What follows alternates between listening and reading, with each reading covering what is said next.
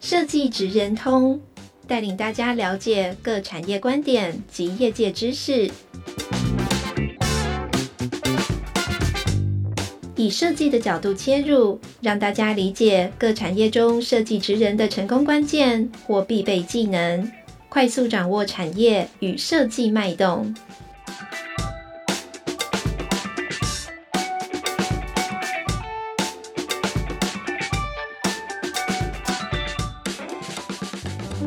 位听众朋友，大家好，欢迎来到设计职人通 Podcast 频道。我是台湾设计研究院公共服务组的 Summer。呃，今天非常开心邀请到建筑界的温柔才子，共叙公事的创办人洪浩君。Hello，浩君。Hello，大家好，我是浩君。浩君是我非常喜欢的一位建筑师。那与其说他是建筑师，我更感觉到他像是空间的编曲家。因为每次看到他的作品啊，像是由树活纸博物馆委托的老屋改造的凤娇催化室，还有近期登上国际媒体彭博社版面的工厂改造，全场经过浩君的设计与会啊，总是能看见空间新旧延续的想象。那浩君呃，很好奇，可不可以先跟我们简单的先自我介绍一下自己？Hello，大家好，我是浩君，我是共叙公司的创办人，还有设计主持人。那呃，创立供需公司到现在迈入第六年。那之前我在台湾接受建筑教育，后来到英国去深造，那后面就留在英国工作了蛮长的时间，那才选择回到台湾，希望能够把自己在国外所学的一些小小的累积带回台湾。嗯，浩君，我很好奇耶，你会怎么形容自己的身份？身为一个建筑师，还是一个空间的演绎者？呃。我常常会跟我同事开玩笑，就是我觉得自己比较像是一个建筑或空间的工作者。那有时候，其实我们在工作的阶段里面，不敢称自己为师啊，就是因为我们常常要跟很多的师傅，或者是跟我们的业主或厂商顾问进行讨论。那他们其实都有很厉害的专长，很厉害的知识是呃我们从他们身上学到的，所以我反而比较。觉得他们是师，那我们其实不是师，我们基本上是一个整合者，把所有人的概念和专业把它整合在一起，那希望能够帮我们的客户去完成一个很好的目标。嗯，那你为什么会想要念建筑这个专业啊？你觉得建筑师他带给你的真正价值是什么？诶，会念这个建筑这个专专业其实是误打误撞啦，因为小时候成绩不好，然后考那个高中联考都没考上。后来就莫名其妙就去了一个在宜兰的五专，那那个五专在三十年前也是我父亲念的五专，那就是当时在宜兰是一个非常有名的流氓学校。我爸爸说他们以前都是拿武士刀砍来砍去这样。哦，那我去念的时候也是一个流氓学校。那去的时候其实我家人非常担心啊。那会喜想要念建筑也只是因为小时候喜欢画画，我喜欢画漫画。嗯，以前小时候会跟那个同学们在班上啊，一人画一个。那个短篇漫画，然后就把它钉在一起，像以前那个《少年快报》和《宝岛少年》那个样子。嗯，然后大家就在传在班上和整个年级之间传阅。那那个时候就觉得自己画的故事好像有受到一些肯定，就觉得诶、欸，自己好像有点天分。其实原本我是想当漫画家的，结果后来因为考得太烂，没有选择。然后我爸爸就跟我说：“诶、欸，其实建筑好像也是画画哦。嗯、我以前也是念建筑的，你可以试试看。”我就去了。爸爸蛮会哄小孩的哦。哎、欸，对，就是。嗯，后来去了以后，发现好像不是这个样子。哎、欸，所以后来你是再去念了五专之后，再念了呃大学嘛？什么是再去考大学？对，我五专之后又继续升学，然后就到淡江大学的呃技术学院，就是二年制的大学部。嗯，然后继续到那边去念书。那大学毕业之后，工在台湾工作，退伍之后在台湾工作，才开始想说，好像可以觉得自己好像。知道的东西太少了，想要出国再去深造看看。嗯。所以你那时候念大学的时候就知道说，哎，这建筑这件事情对你来说是有趣的吗？嗯，呃，在念五专的时候，其实就前面几年其实都在训练一些很专业的的技能。我大部分就是教你怎么画图啊，怎么检讨法规。那到五专的第四年才开始觉得建筑这件事情蛮有趣的，因为当时碰到了一个老师，他是从哥伦比亚大学回来的。那在我们那种乡下的流氓学校很少会有这样的老师出现。那那个老师出现，就有点像一个灯塔一样在我面前。那当然，毕业设计就毫不犹豫的要选他。嗯，那常常在跟他讨论的过程中，就是他会提出很多对于设计的想象。那我们就会觉得哇，原来设计可以这样子去想。那后来到了淡江之后，又碰到阮群月老师，嗯，那他也是一个对我人生来讲非常重要的老师，带给我很不一样对于建筑的思维。那在这个过程之中，其实才慢慢找到，其实自己好像真的很喜欢建筑，很喜欢设计，嗯，也才有了要投入业界以及到国外深造的想法。那你当时有没有什么使命？对于身为一个建筑师？呃，其实当时还没有什么想法，欸，只觉得说好像，嗯、呃，不知道自己所学的有没有办法帮助环境做一点事。那，嗯，印象很深刻是在在淡江的时候，有一年刚好那个时候，现在在台北的公馆那边有个地方叫宝藏岩。对。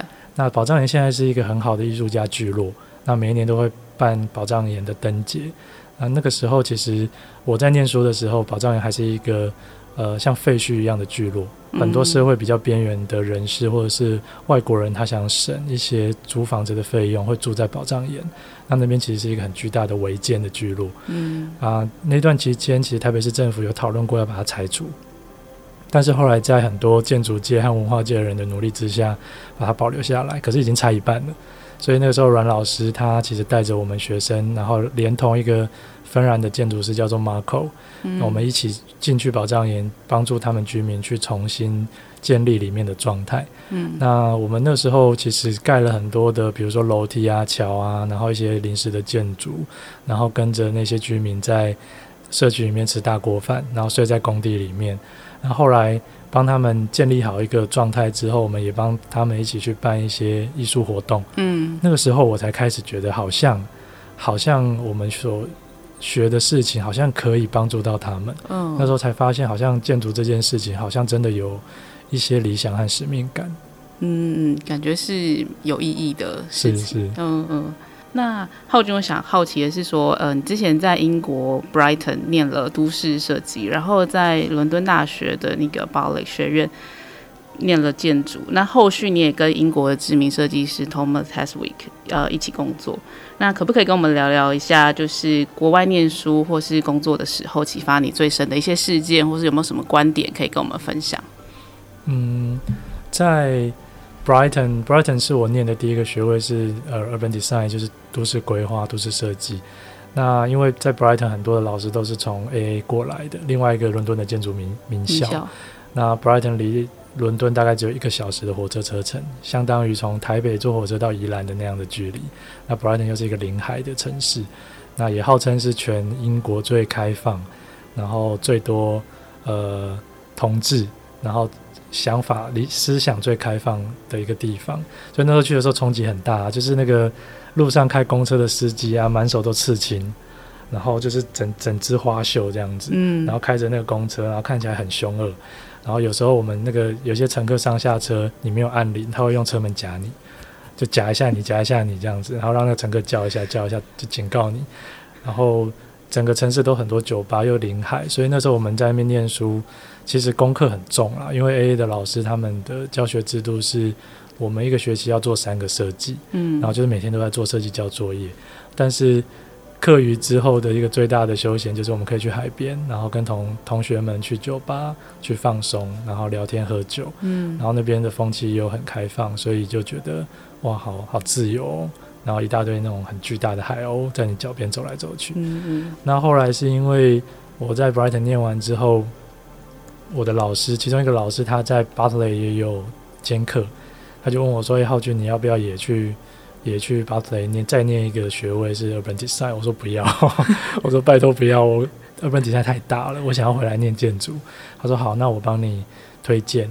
那后来就很幸运的有透过老师的帮忙推荐上，我就去念建筑设计。嗯，然后到了 Brighton，呃，到了巴特雷之后回到伦敦，到伦敦其实就发现伦敦是一个一个首都嘛，金融重镇，然后大家都很忙，然后每件事情都没有像 Brighton 那么的自由。那进到 Bartlett 之后，其实发现他们的教学方法跟 Brighton 完全不一样。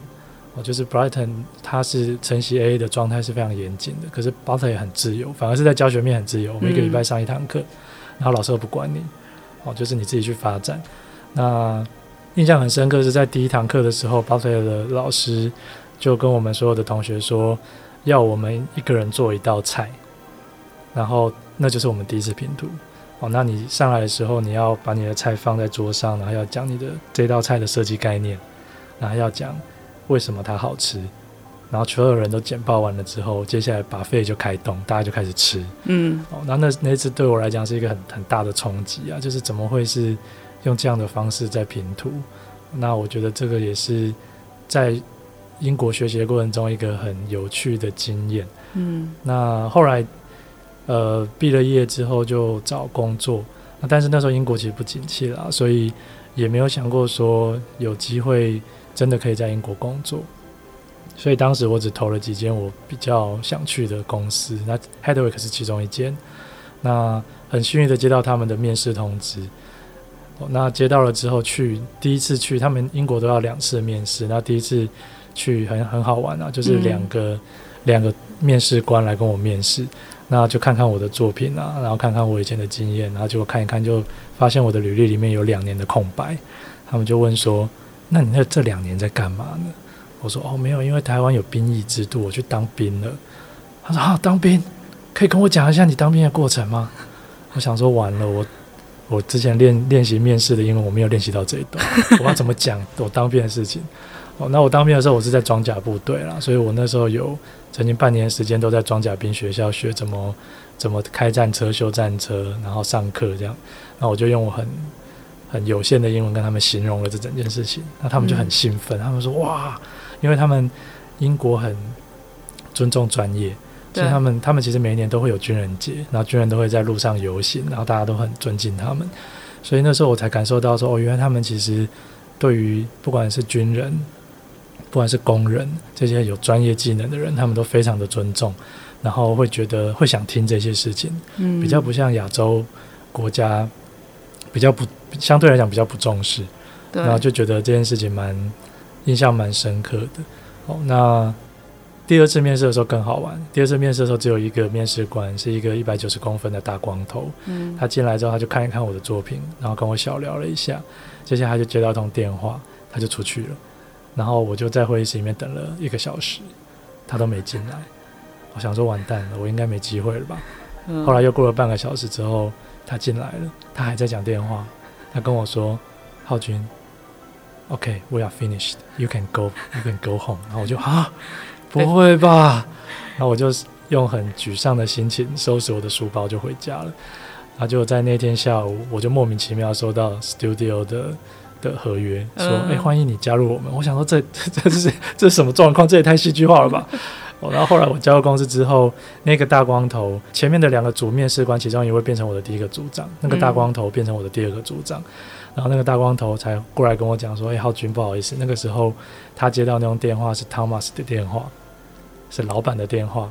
那老板没有讲完之前，他不能挂他电话，嗯，所以他又觉得对我很不好意思，让我等很久，所以他叫我先回家。嗯，不过他在前面其实跟我面试。”前面那短短的过程，他就已经确定他他希望我可以加入，希望我可以加入团队了。嗯，然后我就想说，这到底是怎么什么状况？那你觉得就是在英国的这些经验，它带给你怎么样的冲击啊？就是嗯，我觉得在英国，其实我常常会，因为我目前也有在教学，所以其实有很多同学他们也会去申请国外的学校，想出国学习。嗯，那我其实都是抱持很鼓励的态度。那我对我自己而言，我觉得出国其实除了学习之外，我觉得更重要的是去感受他们的生活。嗯嗯，因为可能在同一件事情，我们在可能我们在台湾对同一件事情的认知是这个样子，可是在国外，他们对同一件事情的认知会有很多种不同的角度。那我觉得我反而在国外生活这一段期间所学到的是这一些，他们会针对一件事情去提出很很多不同的角度去看待。它，然后去解释它，或者是去讨论它，那跟我们可能比较会习惯用单一的角度去看一件事情有点不一样。嗯，那我觉得这个可能也呃某种程度上帮助我后面可以用比较多的角度去看一件事情。嗯嗯嗯嗯，了解。那我想问一下，就是你是在什么样的契机下会想要成立自己的工作室？嗯，呃，其实那个时候就是在国外工作嘛，然后，嗯，坦白说，就是在 Head Studio 工作很累啦。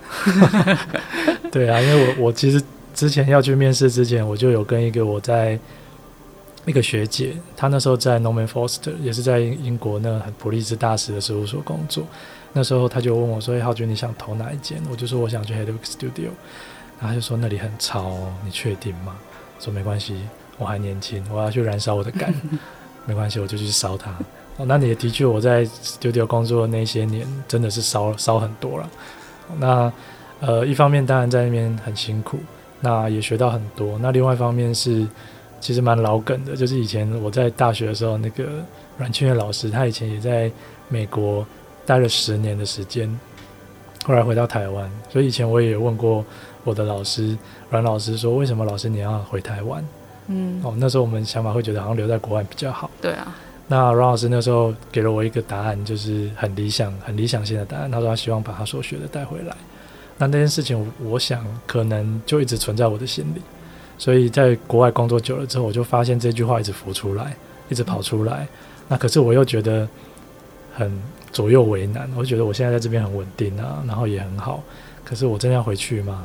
可是后来这件事情就一直不知道为什么一直在我脑中不断的扩大，然后就催眠了我 的整个脑袋，就觉得嗯，我好像应该把我学到的东西带回去试试看。哦，然后我就就跟家人讨论啦，然后后来就决定还是回来好了。嗯，那其实回来都是一个全新的开始啦，就是全部都要重新建立，因为你放弃了过去在国外所建立的那一切。对。对啊，那我觉得还有一个部分，其实让我印象很深刻，就是当我要离开呃英国的公司的时候，其实他们都是带一个很祝福的心情去祝福你离开，嗯，祝福你的未来是美好的。他们那时候甚至还办了 party 欢送我，哦，然后老板啊，还有公司很多的主管都说：“哎，浩君很棒，你就去走你的路，这样子。”所以这我想这也是为什么一直始终怀着感激。对我的前老板一直怀着很大的感激，谢谢谢他们鼓励我，嗯、然后让有时候碰到一些挫折或困难的时候会去想，如果是他们，他们会怎么处理？嗯、那也是为什么在今年的过年期间，就基本上我只要有能力或有时间，我都会回英国去看他们，去跟他们聊聊天，然后问问他们现在的近况，嗯、都维持一个很好的关系。嗯。呃，那我想再进一步问你一下，就是像你待过这样子的文化的一个公司，那接下来你在创业的过程中，也会被他们的一些呃在公司的经营的一些文化给影响吗？那可不可以跟我们分享一下说，说就是当你在创业的时候，你是怎么样去呃想象你要怎么营运这个公司？嗯，呃。其实，在我创业之前，我待过正式的来讲，呃，待过三间呃公设计公司和事务所。那其实刚好这三间公司都是代表小中大不同规模的公司。嗯，那在毕业初期，那时候待的是李伟民建筑师事务所，它是一个中型的事务所，大概在台北、上海加起来大概有四十个人到六十个人之间的规模。那在 Hedwig 那边的时候，刚好迎去加入呃 Studio 的时候，刚好迎来他们第一次爆发，因为他们刚做完上海世博种子馆，然后从我加入那时候三十五个人，然后到我离开变两百个人，嗯，好，那回来之后去了自然洋行建筑团队，它是一个比较小规模的事务所，大概十几个人，那刚好这三间公司的历练让我可以比较完整的去了解。三种不同规模、不同尺度的公司，他们在操作案子会怎么样去操作，然后以及在安排人员的呃工作分配啊等等，去管理上会怎么管理？那我觉得这可能也是运气吧，就是刚好加入三种不同规模的公司，然后让我看到这些事情。那我觉得这也帮助了我很多，在未来我自己创业时候，我要怎么样去营运我的公司，然后怎么样去跟。团队沟通等等的一些能力。嗯嗯，那可以跟我分享一下说，说就是你们现在供需公司，它如果是假设我们说它是一个人的话，你会怎么样形容这一家公司？嗯、呃，在我刚成立公司初期，那时候公司员工还还人还比较少的时候，那时候我们做了一件 T 恤，那我们在 T 恤的背后，我们印了一段话。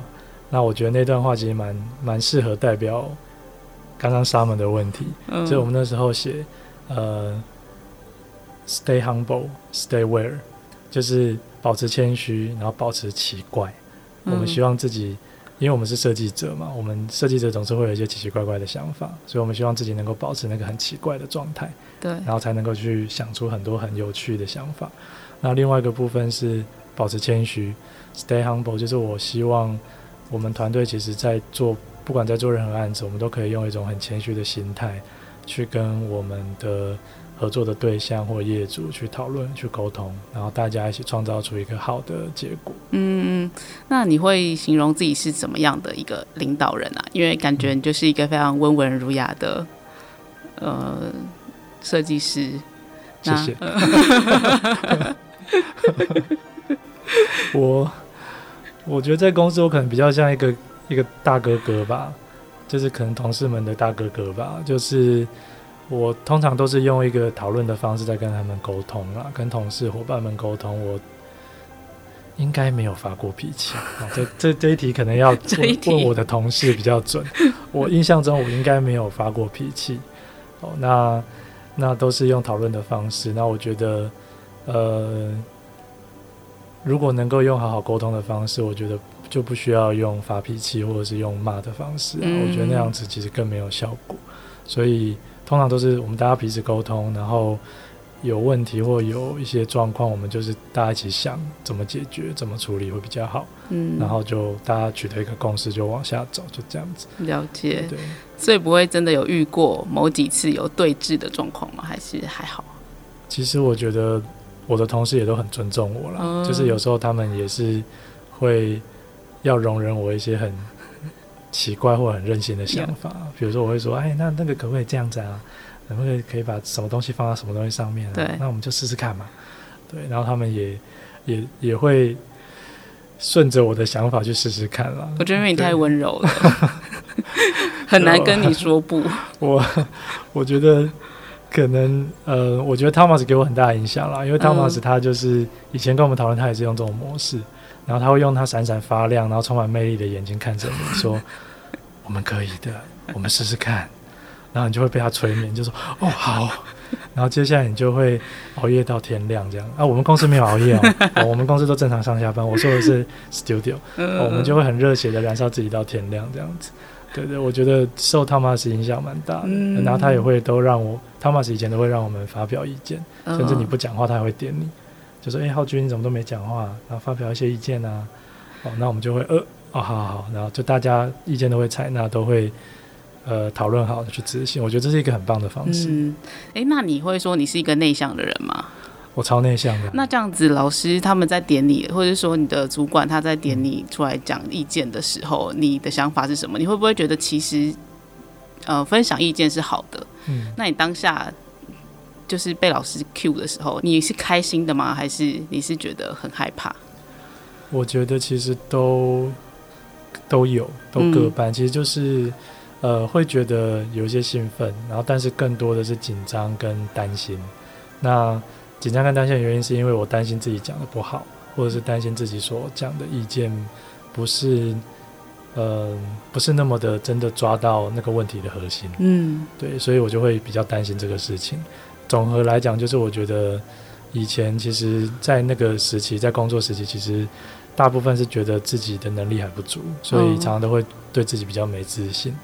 那后来就觉得慢慢觉得，哎，就是发现，哎，其实，在在国外工作的状态，他们其实是很开放的。他们其实希望你讲，你讲了之后，他你其实提出一些他们没想过的观点，他们反而会更接受，嗯，反而不会因为哦你提出来是跟他想的不一样，他就否决你，对，哦，他反而会会接受，然后大家会讨论，然后就开始慢慢觉得，诶，哦原来是这个样子，嗯，那也后来也希望在自己的团队可以这个样子，嗯，那像你在呃。真才吧，就是说，身为你的这个工作伙伴，嗯，你有想说要他们需要具备什么样的能力或者特质吗？除了 stay humble 这一块，哎、欸，就脾气温和啊，不要、啊、像你一样就对了，然后就喜欢吃吃喝喝啊，热爱 生活，对啊，喜欢出去玩啊，然后欸、真的吗？原则上希觉希望喜欢小孩了，因为我女儿常回到公司、啊。因为、欸、我觉得也蛮酷的，因为你的标准都不是跟专业知识有关哦，跟能力。专业知识可能也是因为我呃在公司现在待的很资深的同事们都以前都是我的学生。哦，对对对，有有几位都是我的学生，所以我反而觉得专业的能力是可以靠。工作上的后天去养成的，嗯，然后我觉得反而是人的本质还蛮重要的，就他的本质到底是什么？那那个本质，它也许是比较容易维持，而且比较不会因为一些外在的因素很容易的就被改变，嗯，对。那我觉得工作上的技能其实可以会因为工作的方式或者不同公司的训练方式就会转变的，了解。那反而本质我觉得比较宝贵。嗯、呃，可是像在一次的面试之中，你怎么样去？判断这件事情，其实真的很难呢、欸。就是，呃，像我们公司也也去年有有加入新同事，那其实，在跟那位新同事面试的过程之中，我其实说真的，就是过往其实蛮面试蛮多次的，因为后来慢慢的有开始有一些有一些呃学生或朋友们，他们开始想想要希望能够一起工作。嗯，那其实，在面试过程之中。通常都还是会去跟他们讨论他们的对设计的想法，或者是、嗯、呃对生活的想法。对，那我觉得好像会我自己可能我不知道是好还是坏，就是比较糟糕的是我会看他的眼神，就是他眼神如果有像汤马斯那样，就是哇，就是那种火花，然后讲到设计，他就会觉得哇，就是很热情那样的，然后我就会被他说服。诶、欸，我觉得眼神真是很有趣诶，因为我也是在英国念书，然后我以前其实，在台湾的时候不会觉得说要眼神交流的谈话，嗯，可是后来在国外的时候发现，大家就是会，大家在沟通的时候眼神是对看的，那种感觉非常的呃直接，就是会让你感觉到彼此是坦诚的这样子，对对对对对对，对，嗯，对，因为我们亚洲人可能都比较害羞了，所以眼神对到对一下，我们就会。飘走，害羞害羞。对对对。可是他们在西方，他们其实都是很坦诚的在交流。对，而且我觉得那种被给予跟接收的感觉是好的。对啊，对对对对对，真的真的。嗯。对，我会被眼神催眠的。只要对方的眼神是。万一遇到电眼美女怎么办？哎、欸，我当年我太太就这样。你太太就是电眼美女。欸、我太太她眼睛蛮蛮大的。好了，我回归正题。那我们来问一下你，就是因为其实我就是很崇拜浩君，就是因为我呃令我很印象深刻的一件作品，就是呃凤娇催化室这一件作品。然后当时我就是去看了那个空间，我本来不知道是你做的，然后我一看的时候就被他的那个空间的诗意感吸引。然后我那时候第一个念头就是想说，哇，原来空间可以是这么感性的。然后我也觉得说，哎，原来它真的是可以是。自然啊，是人或是对话的交集，然后它同时也会衬托出那个纸张它作为主角的那个魅力在，然后就觉得哇，太厉害了，就去查到底是谁做的这样子。对啊，然后像后续你在不管是在校园改造，就是新店高中的那个图书馆，然后还有最近的这个三重老工厂的改造嘛，然后我们都看见你对于这个跨媒材质啊，还有空间的体验有很多的琢磨，那也得到了就是国际上的奖项这样子。那我很好奇的是说，呃，浩君你是不是有一套自己的一个设计逻辑或者是哲学可以跟我们分享？然后你是怎么让你想要做的这个概念可以被实现出来的？嗯嗯。嗯，谢谢 Summer，就是 也也谢谢这些案件的客户给我们机会。那坦白说，那个时候在刚创立公司的时候，呃，因为我在 Headwork 那边学习嘛，那其实过往的学习经验让我对材质这个部分有很大的兴趣。那呃，另外一个部分是因为我也很喜欢另外一个瑞士建筑师叫 Peter Sumto 那他是。呃，他会运用很多在地的材料，但是他会打造出一个很有、很内敛，然后非常有呃氛围的空间，很精神性很强。所以那时候在创业公司，我就很希望呃能够借由自己的呃在工作上的实践或者是案件的累积，去慢慢尝试有没有机会把两件事情结合在一起。然后一个就是实验材料的实验，然后另外一个是空间的氛围。希望能够把两件事情结合在一起，然后也希望能够有机会在案件里面去达到这两个很高的标准，因为这两个都很难，能够达到其中一项，我就觉得很不容易了。所以在后面，凤娇其实算是我在创业初期一个很重要的作品。哦，当时也是因缘际会，呃，认识了树活子博物馆的第三代 Lino，还有他们的执行长陈姐。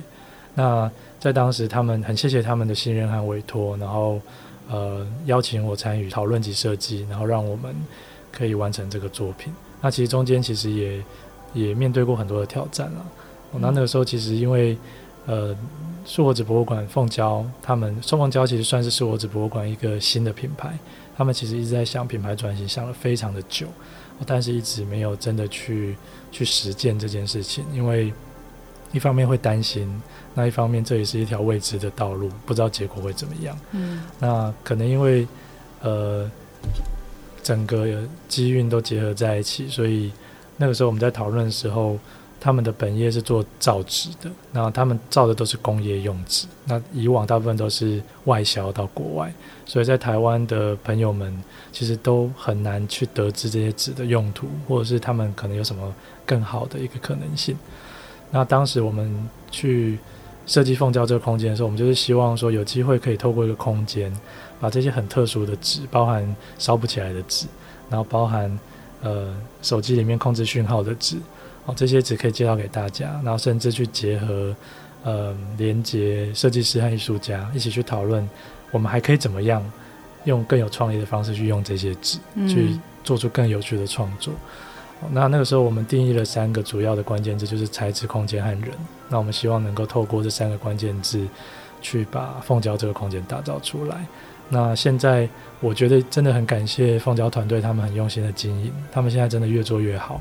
北美馆有他们的个展，然后今年的台北当代艺博，他们又自己跟当代艺博合作，又有一个很棒的作品，我觉得真的很厉害。对，那呃很感谢他们。那我觉得也透过这样的机会，让我在创业的初期，其实呃也从他们身上学到了很多，包含他们怎么样去策划活动，然后包含怎么他们怎么样去。